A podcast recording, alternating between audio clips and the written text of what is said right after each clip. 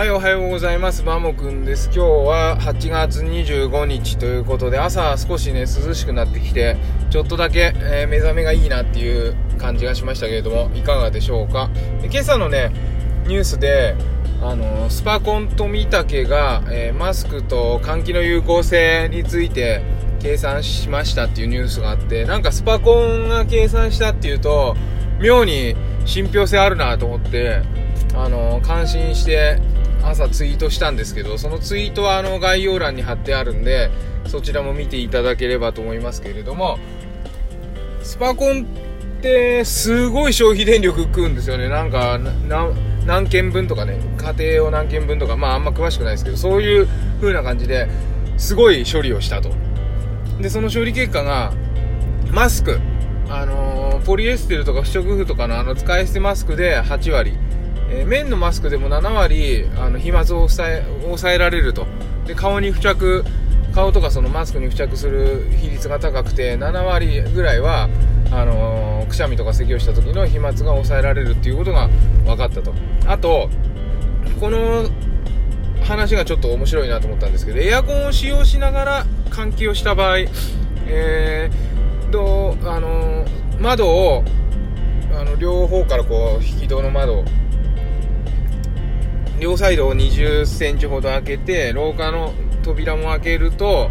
えー、子供の顔の高さのところ、まあ、これ教室の話でしょうね。子供の顔の高さの部分が100秒で空気が入れ替わると。エアコンをつけて窓を開けておくだけで。でこれってすごく具体的で、あこう効果が分かりやすい対策だなと思って、ぜひね、このニュースが学校とか職場とかにね、届くようにしたいと思う。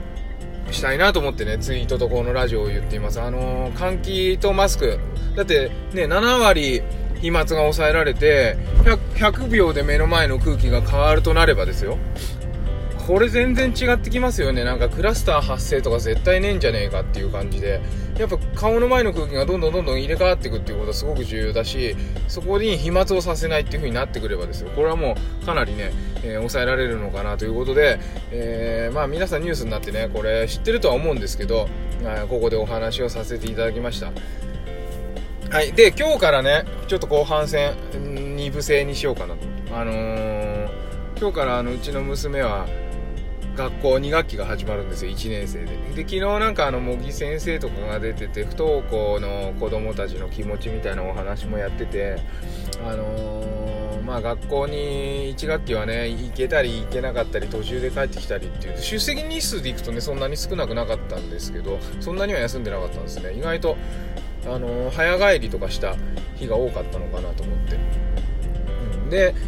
まあ2学期が始まって今日から学校行くんですけどまたママが多分ねあの親子登校みたいな感じでしてもらうんだと思うんだけどあの私はちょっと朝出るの早いからもう今通勤中なんですけどね。それでただ昨日宿題があんまり終わってなくてあのー、一昨日の時点で明日やるって言ってたんだけど昨日ってほら親は仕事じゃないですか月曜日だから。でそんななんか夜できるわけないよなと思いながらも明日やるっていうからその言葉を信じてね、あのー、昨日を迎えて昨日の夜にまあいやいやちょっといやいやだったけどでもすごい真剣にね取り組めたんですよ。でね多少あの、親がね答えを教えちゃったりとか一緒に考えたりとか結構あるけどだけど全部やり遂げたと。そのなんかね勇気って良かったなと思って。ただあの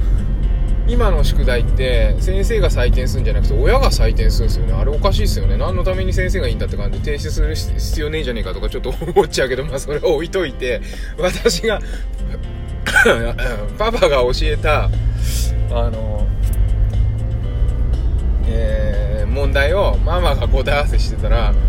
あの数学算数の文章問題のとこで足し算しなきゃいけないとこ全部引き算になってるよって言われて もうダメだねっていう感じで小学校やり直しっていうことでまあえー 私も学校苦手なんだなということがちょっと分かりました。ということで、まあ、どうでもいい話を後半後半しましたけれども、ぜひ、あの、マスクと